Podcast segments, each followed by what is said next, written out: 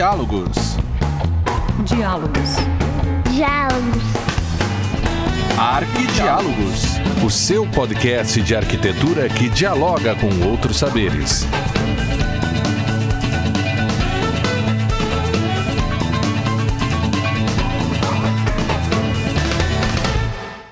Olá, sejam bem-vindos a mais um episódio do Arquidiálogos, o teu podcast de toda segunda-feira. Eu sou Nilza Colombo e hoje estamos em diálogo em nosso episódio 47.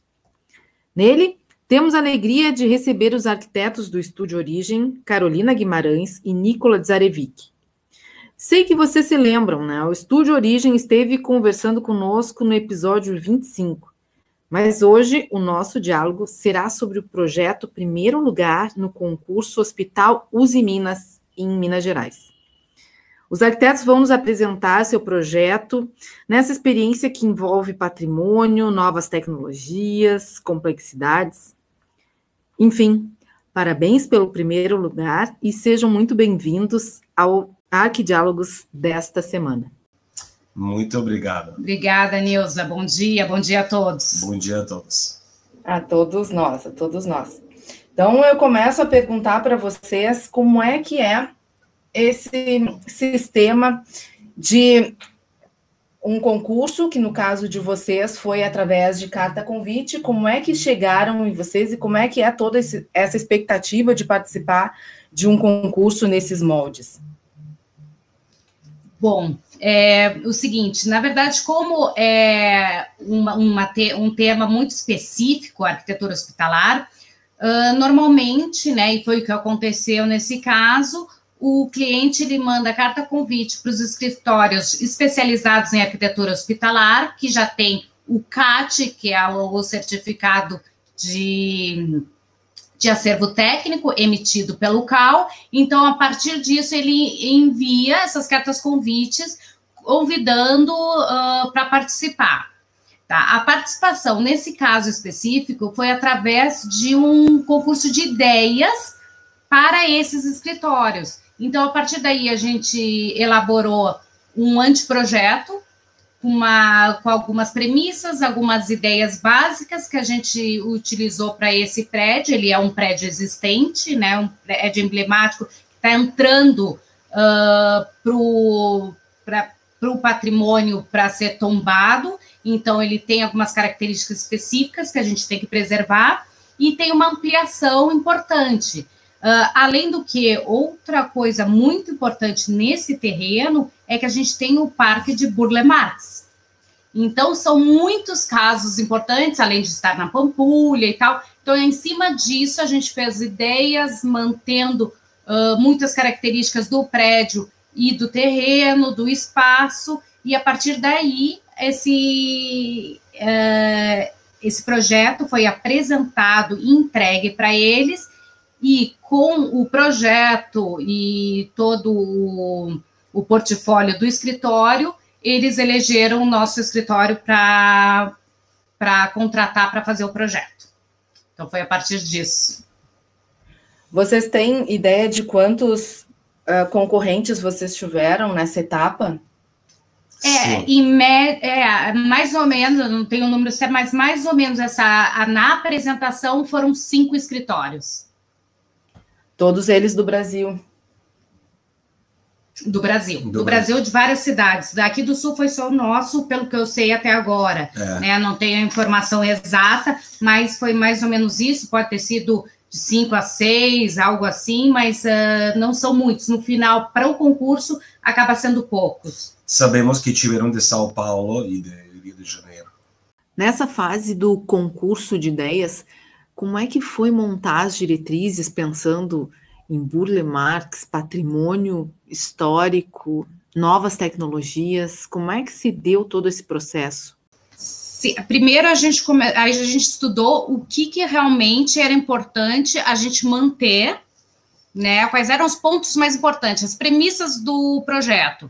A primeira coisa, a gente identificou o prédio como um prédio icônico, né?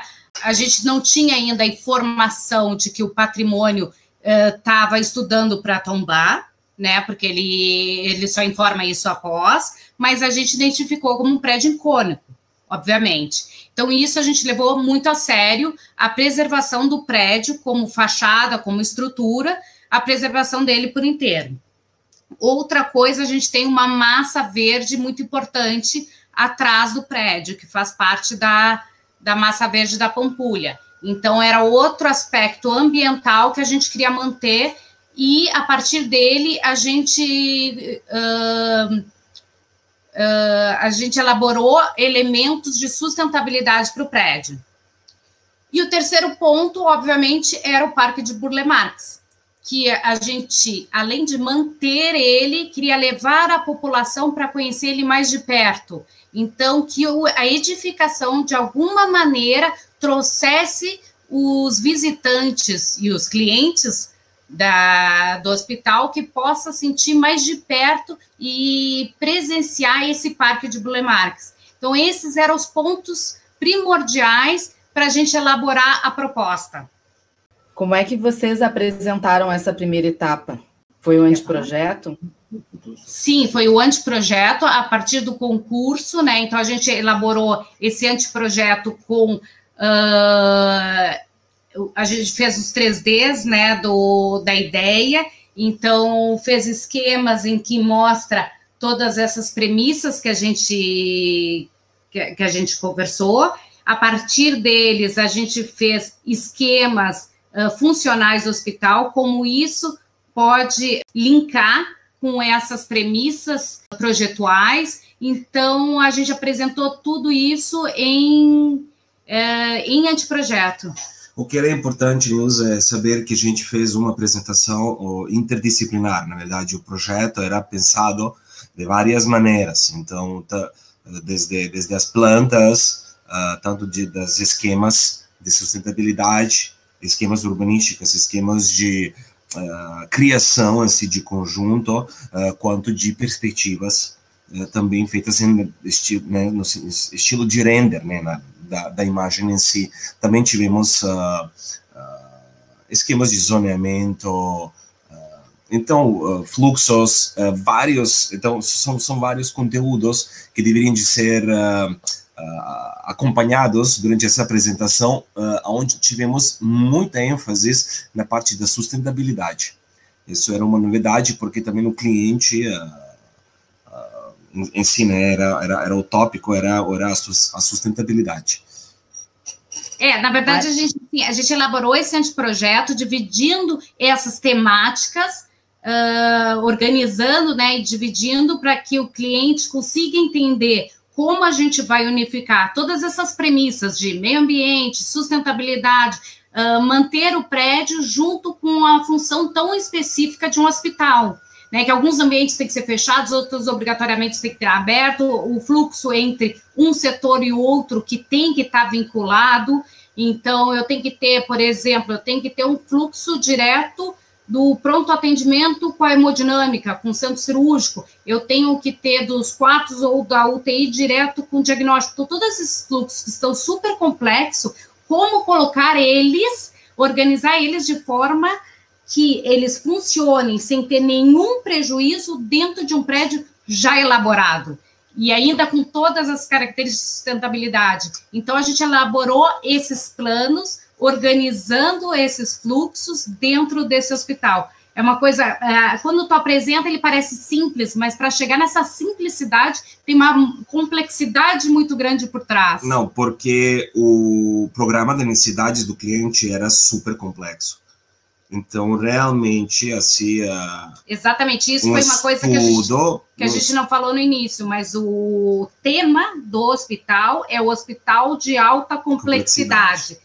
Então, realmente, todos os setores são setores de alta complexidade. A gente tem um centro cirúrgico com duas salas robóticas, então, são salas muito complexas. A gente tem hemodinâmica, a gente tem radioterapia, medicina nuclear. Então, a gente tem Centro setores setores bem complexo e que demanda aí uma tecnologia de construção bem complicada. E algumas dessas salas, elas são muito engessadas, elas precisam ter essa engenharia da, da, da sala bem complexa. E colocar ela num prédio com que a gente está aí com um patrimônio para ser tombado, é complexo, mas é muito bom trabalhar assim. Foi, foi um desafio, um grande, está sendo, né? Está sendo ainda, mas toda a parte de desenvolvimento foi um grande desafio, bem interessante de ser feito, mas bem complexo. Quanto tempo vocês tiveram nessa primeira etapa, até que, desde que chegaram em vocês para o convite, até a entrega? Até chegar em nós e até o, a contratação demorou um pouquinho, mas vamos dizer assim, em janeiro a gente começou a trabalhar em cima disso, tá? Mas até essa entrega, primeiro a gente teve um grande trabalho de desenvolvimento do programa de necessidades. O programa de necessidades foi muito complexo, né, e foi feito em conjunto com a equipe assistencial do hospital, né? A gente está falando de uma rede grande de hospitais, então já tem alguns, então a gente visitou, a gente teve vários workshops com toda a equipe assistencial. Então, a partir daí, a gente desenvolveu um programa de necessidade bem complexo, e isso demandou um grande tempo. Agora, nessa na semana passada, o que a gente entregou foi o projeto básico de uma das etapas. Como o hospital ele é bem complexo e ele é um hospital de 300 leitos, 40 mil metros quadrados, a gente dividiu em etapas. Tá? A gente tem uma etapa de 100 leitos e a outra etapa que completa para os 300 leitos. Então, a partir daí, a, a gente elaborou primeiro a de 100 leitos, que é o projeto básico da de 100 leitos, a gente entregou semana passada. Então, foram alguns meses ainda, né, alguns meses para poder desenvolver tudo isso. E naquela nossa última conversa, lá no episódio 25, vocês uhum. tinham colocado bastante a importância que o escritório dá para a humanização do projeto hospitalar. Como é que esse conceito, que já é uma premissa do escritório de vocês, entrou nesse projeto do Hospital Usinas? O, já o contexto em si é muito humanizado, assim, quando a gente foi lá, eh, o próprio lote, assim, o terreno que está dentro da região da Pampulha em si é, é incrível. Uhum. Então, a natureza, as vistas que se abrem a partir das uh, todas as uh, uh, fachadas envidraçadas é incrível. Mas tem uma coisa muito importante, essa humanização, por exemplo, de um pequeno detalhe, que a gente pensa que sempre humanização pode ser decoração, né? não, é uma parte técnica que também provém da sustentabilidade. Por exemplo, o prédio era projetado, a antiga sede de Usiminas, a não poder se abrir nenhuma janela. Então a gente fez todo um estudo para abrir essa janela, se criar uma ventilação cruzada, uma ventilação natural, deixar ar fluir.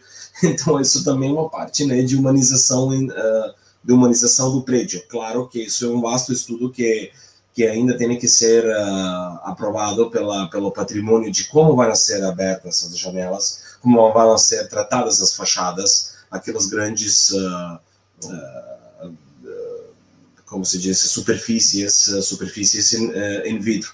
Também a gente criou assim, no nível da ambientalidade, juntando sustentabilidade, abrindo essas janelas, porque o prédio tem dois átrios uh, opostos, um, um, de um lado e outro de outro lado do prédio, cortando o prédio no meio. Uh, a gente abrindo as janelas, deixamos ar fluir, né, na parte da, da parte intermédia média do, do, do, do prédio. E aí a gente criou o cooler, que é, por exemplo, a Carolina pode explicar o que é, eu vou explicar então, tá, Carol? O, o, a gente criou o cooler, que é um elemento de sustentabilidade, que é uma, uma cortina d'água, cortina de água, uh, que vai descorregar, vai, vai descorregar a água, e, e, esse grande elemento de 12 por 15 metros, um paredão, claro, uh, transparente, uh, vai resfriar né? vai, vai trazer assim diminuição da, da, da calor. do calor. E o que é interessante no nível da humanização é que as pessoas vão ver também nessa água escorregando, vai ser tipo uma espécie de cachoeira.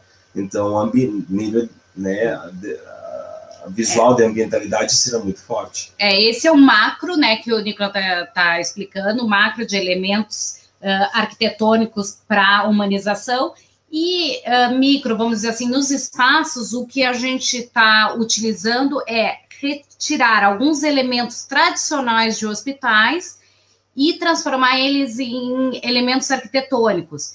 Então, alguns elementos industriais que se vende aí, como proteção de quina, esse tipo de coisa que já é mais industrial, a gente está fazendo elementos arquitetônicos com materiais. Por exemplo, o que é interessante, essa ideia da humanização é tentar, é, que é a percepção Exato. da pessoa que entra lá, que é doente, né, Uh, não se sente que está no hospital. Então, por exemplo, esses elementos que Carol fala, também tem o outro que é batimaca. Então, a ideia é evitar bate-macas e fazer um esforço nas paredes, usar um tipo de material, um tipo uhum. de, de, detalhamento para que a gente evite o uso de bate-maca, que é uma característica né, de todos os hospitais visuais. Então, sem bate-maca, né, já humanizou muito e criou aquele fugimos daquele aspecto tão industrial e típico do hospital. Mas essa proteção da parede a gente está fazendo ela com outros elementos que a gente tem outro aspecto de corredor, um aspecto muito mais humanizado. Então, não tem aquele aspecto de corredor de hospital. E, mas a proteção é a mesma. E também luminotécnico, muito trabalho com a luz. Então, a ideia de criar as ambientalidades com as luzes indiretas, né? Então, criando, uh, assim, usando as cores, cores quentes, então, uh, criar uma, uma ambientalidade mais acolhedora. Pode, a gente não pode esquecer que uh, os pacientes, eles são muito... Uh, eles acabam utilizando muito a maca. Então, para não ofuscar os olhos dos pacientes, esse luminotécnico que o Nicola está contando, a gente está utilizando em outras laterais para não ter esse prejuízo no, no paciente. E, por exemplo, nos quartos, assim, ainda a ideia, a gente está desenvolvendo, não sabemos onde vamos chegar, né? porque ainda não está nada, nada tão pronto no sentido de executivo, mas uh, os quartos, assim, temos ideias de como a, a, a, região é tão natural e tem tantas. Tem, tem lago de Burlemares de, de 70 metros de extensão, imagina. Uh, muitos verdes, mata, mata nativa. Uh, ideia é assim, tipo, trazer tudo isso para, para nossa para nosso quarto. Então, criando ambientalidade, várias interpretações metafóricas de água, de rocha, de mato, usando texturas, isso. E é, essas ações de humanização, elas estão voltadas, pelo que eu entendi, na área aonde o paciente tem acesso, o público em geral tem acesso. E vocês pensaram em algum elemento de humanização para os profissionais, para quem passa o dia inteiro nos hospitais? Sim, sim, sim, essencial. Essencial, porque além deles passarem o dia inteiro, uh, também tem que. Eh, eles têm o, o, momento de estar deles que eles têm que descansar, é um trabalho exaustivo. É, como a gente falou, é um hospital de alta complexidade, são, então são cirurgias muito complexas. Uh, e foi uma, um pedido do cliente também para atender o, todos os profissionais e ter áreas de descanso para eles, né? Então a gente fez uh, essa ampliação, ela é uh, grande parte dela feita para atender a parte administrativa e conforto médico, conforto de funcionários. Uh, também tem uma grande parte de pesquisas médicas e área de residências. Então, toda essa parte voltada para o profissional da saúde. Uh, a área de conforto é uma área bem específica e que está sendo bem estudada, e a parte administrativa também. Então, todo o hospital é voltado também para o bem-estar do médico, que com certeza é importante. Médico, dos funcionários, enfermeiros, que com certeza é muito importante. Ah. Todas as salas de estar e de, e de plantonista também. Não, tem, tem vários ambientes, como o Carol mencionou, assim, que vão ter diferentes tratamentos visuais e ambientais, sabe, arquitetônicos. Então, uh, a, a ideia é não tratar o hospital de mesma, de, de, de mesma forma em todos os seus aspectos no sentido visual. Então, a, a pessoa que trabalha lá, uh, você vai sentir em diferentes ambientalidades durante seu uh, dia a dia. Isso é importante para que não canse diante de tanta repetição. Ah, que interessante isso, que um, um, mesmo espaço arquitetônico pode ter várias percepções, aí vocês exploram nesse sentido. Né? Quem vai passar o, o dia inteiro lá pode ter várias experiências. Que interessante isso. É a verdadeira humani- humanização.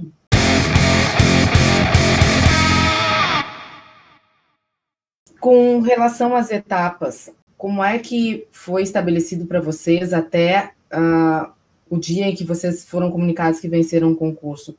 Vocês passaram por quantas etapas assim, de entrega de projeto? A gente passou pelo programa de necessidades, né, que é 100% do, do, do hospital, do complexo hospitalar.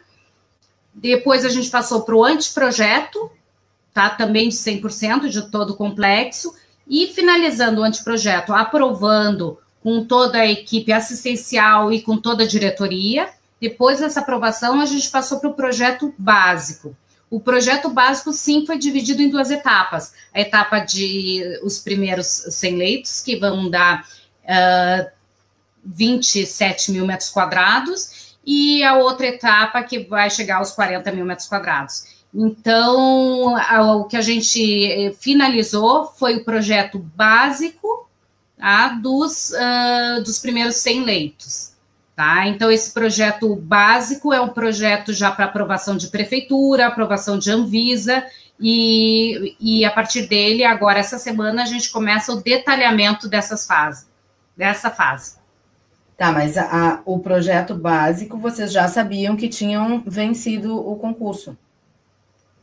Uh, não, sim, sim, lá no início, antes do programa de necessidades. É, o que a gente entregou até agora foi o projeto básico, mas a gente começou o programa de necessidades uhum. já sabendo que tinha ganhado. O concurso, ah, tá. fez uma ideia, né? O concurso de ideia é um anteprojeto, mas a gente dá um passo atrás depois que ganha. A gente começa de novo fazendo todo um programa daí, como o hospital é muito complexo, então a gente faz toda uma estratégia de como vai uh, preencher esse hospital. Então, a gente começa com um programa de necessidades complexo e estudando todo ele. A partir de, desse programa, a gente revê o anteprojeto, aquele que a gente apresentou no concurso. As ideias principais, elas ficam. Agora, a gente começa a rever o fluxo e zoneamento dele, se todo o programa está dentro, se a gente retirou alguma coisa ou colocou outras. Então, é, é basicamente isso que a gente refaz no anteprojeto. Mas todos os elementos arquitetônicos e estratégias, tanto de sustentabilidade como de patrimônio, como, como vai uh, fazer a ampliação, tudo isso, isso continua, mas a gente revê a parte de zoneamento. Ah, então tá, isso que eu não tinha entendido. Então, toda Sim. essa parte já vocês já sabiam, porque é um, um super trabalho, não? Sim. Então, essa primeira parte, ainda em concurso mesmo, vocês apresentaram diagramas, imagino, é, a, gente, a gente elabora um programa de necessidades não tão complexo. O programa de necessidade hospitalar, ele é muito complexo mesmo. A gente bota uh, todas as salas, todas as metragens, quantos funcionários... Tem uma série de, de dados que a gente faz no programa. Quando a gente vai fazer o concurso, a gente reduz esses dados. Então, é um programa mais reduzido. E o, a ideia, o concurso de ideias, a gente faz um concurso mais uh, de elementos arquitetônicos com um zoneamento básico. Quando a gente passa nesse concurso e é contratado, a gente começa a especificar mais todos esses, esses temas, esses passos. Então, o programa ele é muito mais complexo, ele não foge à metragem geral, né? Alguma coisa ele pode dar uma variada, mas ele não foge daquele, da, daquela metragem uh, primária. E, ah, mas a gente faz muito mais complexo com mais dados, né? E o anteprojeto também. O anteprojeto a gente elabora muito mais a parte uh, assistencial. Mas, assim, entender que esses zoneamentos e esses estudos não são tão lineares, digamos em si, que são todos, eles são predefinidos na, na, na parte preliminar, mas já no, no, no básico elas uh, tomam assim um outro rumo às vezes e a proporção maior mas assim tem umas mudanças zoneamento às vezes o que a gente não, não queria ocupar terra estamos ocupando no subsolo era diferente do que a gente pensou as partes de cima uh, onde vão os os, as, uh, os leitos e tal. Então muda muda ao longo do caminho alguns aspectos desse zoneamento. Não é simplesmente já estava aprovado naquele primeiro dia depois de ganhar concurso. Não, eu tive com o cliente bastante trabalho para que essas coisas se ajustem. pensando que um hospital ele tem que ser uh, muito balanceado, né? Então, a quantidade de leitos, para a quantidade de, de, salas cirúrgicas, para a quantidade de leitos de UTI, para a quantidade de ambulatórios, então tem que ser muito balanceado e principalmente com a quantidade de metro quadrado para cada apoio. Apoio desde nutrição, farmácia, uh, almoxerifado, laboratório, todo, todos eles têm que chegar num perfeito balanceamento, né? Uh, então, isso a gente tem que qualquer alteração de programa tem que alterar qualquer alteração de programa de um setor, a gente tem que alterar todos os apoios. Então tem que balancear para que não tenha nenhum prejuízo nesse programa. Sim, o programa de necessidades é bem importante nesse sentido, porque aí faz com que tudo seja dosado, né? Exatamente. Não, tem, tem assim vários aspectos assim uh, e com, com cliente sabe é muito importante assim a relação com o cliente entendimento sabe uh, são muitos muitos desejos muitas ideias também que vão assim de cinco cabeças acima de ti de ti então a articulação de todos esses aspectos é muito importante as ideias de por exemplo, o cliente de melhorar um aspecto de pronto atendimento e criar ele mais fluido e deixar todo mundo lá mais para o hospital dia, o ambulatório, são as coisas bem interessantes que a gente viu que o cliente estava implantando, então a gente seguia, por exemplo, essa linha, uma das milhares que tem lá dentro do, uh, da solução do, programa da necessidade. Então, uma, uma coisa viva que, que durou alguns quatro meses, sabe? Fazendo, ajustando o programa de necessidades uh, dia a dia, quatro meses. É, tem que pensar bem antes da execução. E, aliás, por falar Muito. em execução, qual é a previsão de início das obras? Uh, em julho já começa a primeira fase, já começa as obras da primeira fase, demolição. Ela vai ser uma obra muito rápida. É, eles têm uma velocidade muito grande mas já começa em julho da primeira fase.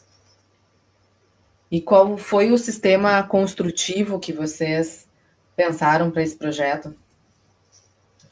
A ampliação, tá, que não está na primeira fase, vai ser toda em estrutura metálica.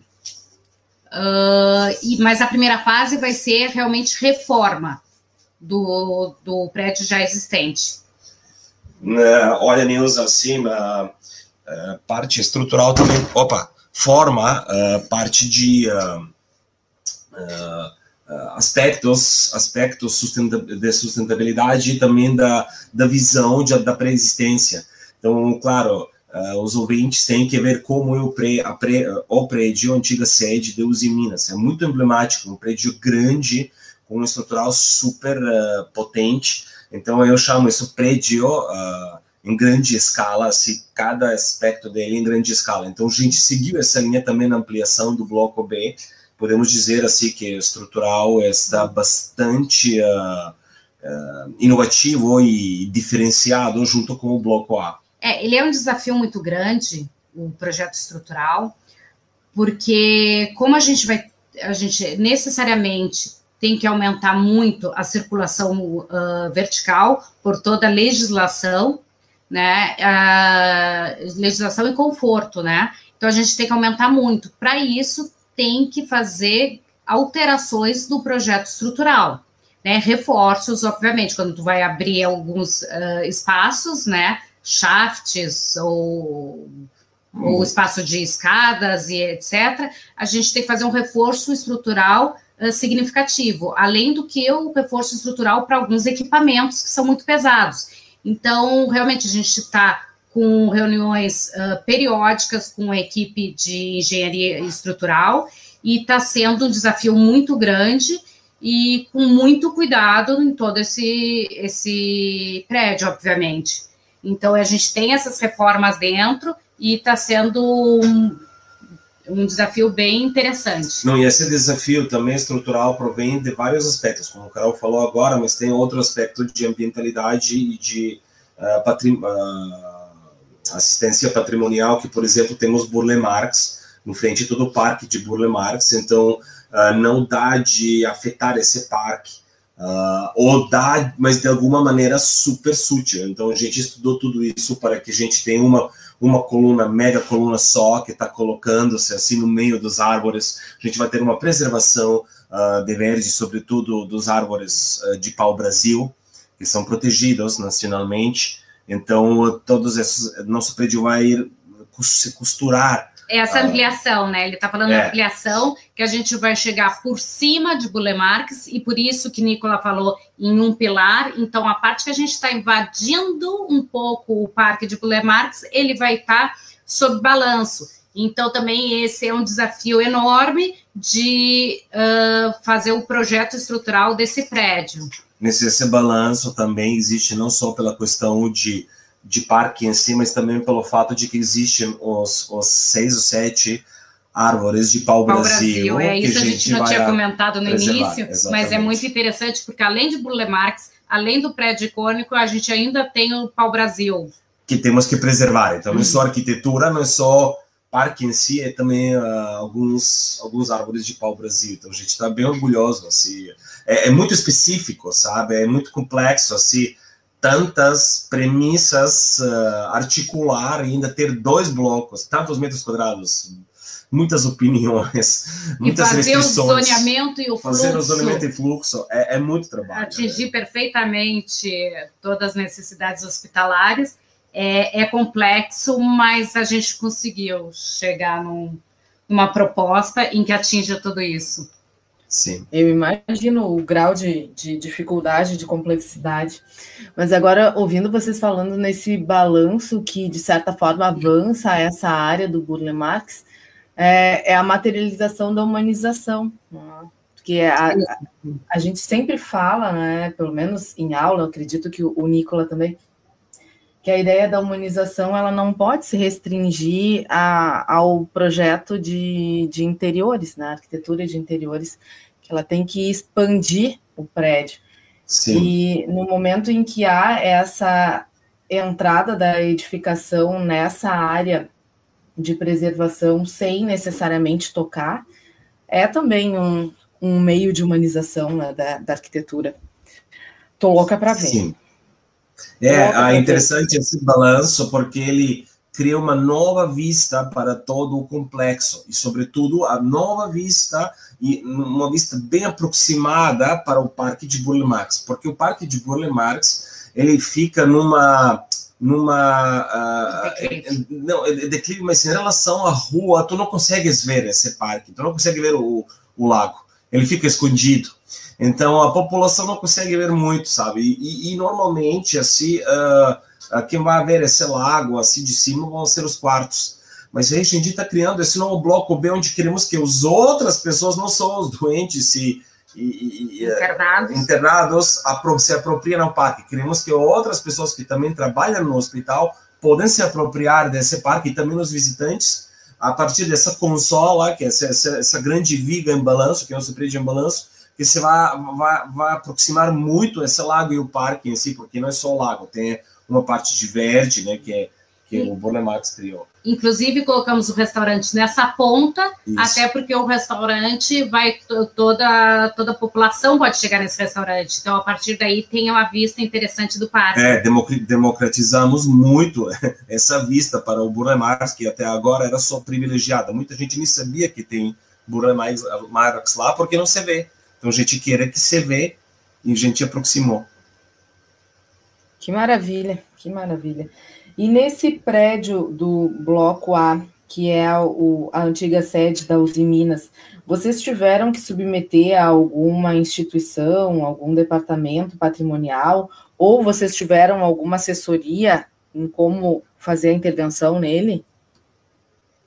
Não, a parte de patrimônio, é, o patrimônio chegou até a, a fundação, né, até a Uzi Minas, para falar do, do prédio, e a partir daí a gente teve várias reuniões com o patrimônio para defender as premissas de uh, tombamento. Então, todos os passos que a gente está tendo no projeto, a gente apresenta para eles, para a gente não ter que voltar atrás. Então, essa conversa está muito aberta, isso também é uma das condições da empresa, da Fundação São Francisco Xavier, é sempre estar transparente com todos os órgãos públicos. Então, todos os passos que a gente dá no, no, projeto, a gente faz uma apresentação, formal ou informal, como seja, mas a gente faz uma apresentação para eles de como está indo o projeto. Então, está sendo tudo transparente, transparente com todos esses órgãos públicos, e a partir dessas apresentações, aí tem sugestões, até opções que a gente pode fazer para eles, algumas sugestões, e a gente vai acatando tudo isso. Não, também o patrimônio está muito ativo, assim, como uhum. órgão público, então eles também estão dando sugestões onde podíamos ir, como pensar, sabe? Quais são os elementos uh, que deveriam ser mais, mais preservados, qual tem mais valor, uh, como chegar a tudo isso. Então, eles são bem ativos nessa apresentação e nessa, nesse guia. Lembrando que não tem uh, regras muito específicas, porque ainda não está tombado. Está no processo. Está no processo. Então, por isso, essa conversa é possível dessa maneira. Sim, porque em Minas também não é só uma questão dos órgãos. Eu, eu imagino que as pessoas elas tenham um, uma conscientização de patrimônio um pouco diferente do que a gente está acostumado em outros lugares, porque lá é, a ideia do patrimônio é muito presente. Né? Tem cidades uh, históricas, Ouro Preto, Tiradentes, enfim, né? então é a, a comunidade também voltada para essa preservação. Bem, bem interessante essa conversa aberta que vocês têm nesse sentido, porque aí o projeto ele ganha em todas as áreas.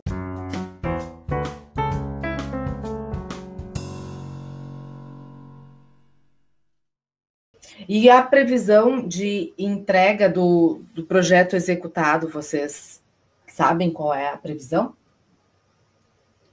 Do projeto em julho. Em julho a gente tem a entrega do projeto executivo.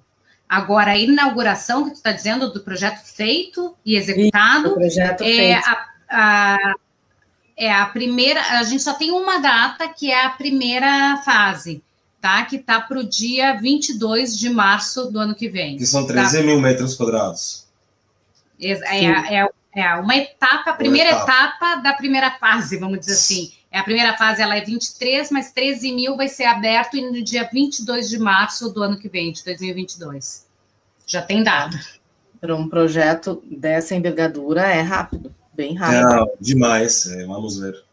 Como, como é que tem sido? Vocês têm ido para lá? Tem, como é que são essas conversas? Como é que vocês estão desenvolvendo essas reuniões? Sim, a gente tem reunião periódica com eles toda semana. Na verdade, assim, com equipes uh, do projeto eu tenho todos os dias praticamente.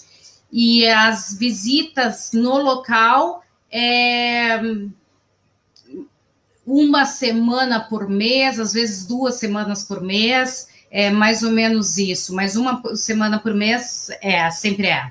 Uma que semana legal. lá, duas aqui, mais ou menos isso. Mas pela internet a gente tem diariamente reuniões sobre o projeto. Facilitou bastante esse momento de, de pandemia. Essa comunicação pela internet está muito boa. É. É, exatamente. A gente pode dividir projeto na tela, arriscar o projeto mostrar anotações, fazer junto, então tudo isso facilita muito, né? O entendimento do que, que quais são os, os pontos que, que, que, quer falar na reunião, o que, que quer mostrar, como quer mostrar. Então, toda essa o compartilhamento de informações pela internet está muito, hoje em dia está muito fácil, né?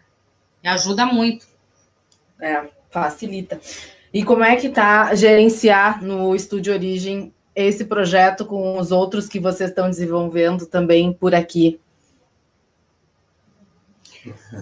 É, uh, a gente tem que dividir pessoas, né? Pessoas que ficam, ficam direcionados só para esse projeto, né? Porque ele demanda muito, esse projeto é o maior, ele demanda muito, e deixar outras pessoas fazendo o resto, na verdade, os outros projetos, que a gente daí a gente consegue dividir melhor porque eu tenho que ter pessoas só focadas nesse projeto. Então, a gente divide dessa maneira. A gente teve que contratar mais, né? Uh, outra, outro case interessante desse projeto que ele está inteiramente sendo feito no Revit. Então, é feito por sistema BIM, né? Então, a gente tem só arquitetos que desenham em Revit, e então eu tenho esses, esses arquitetos focados só nesse projeto todo o arquitetônico está sendo feito em Revit e todos os complementares, engenharia, também todos sendo feito em Revit. Então, a compatibilização também é muito específica e a gente tem que ter arquitetos trabalhando com a gente no escritório que tenha esse know-how e conheça bem esse sistema.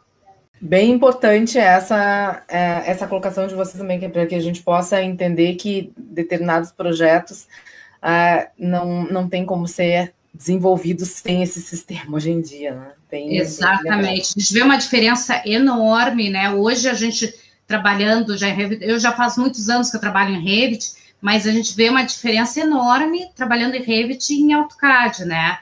É, é outro sistema, é outra inteligência de programa.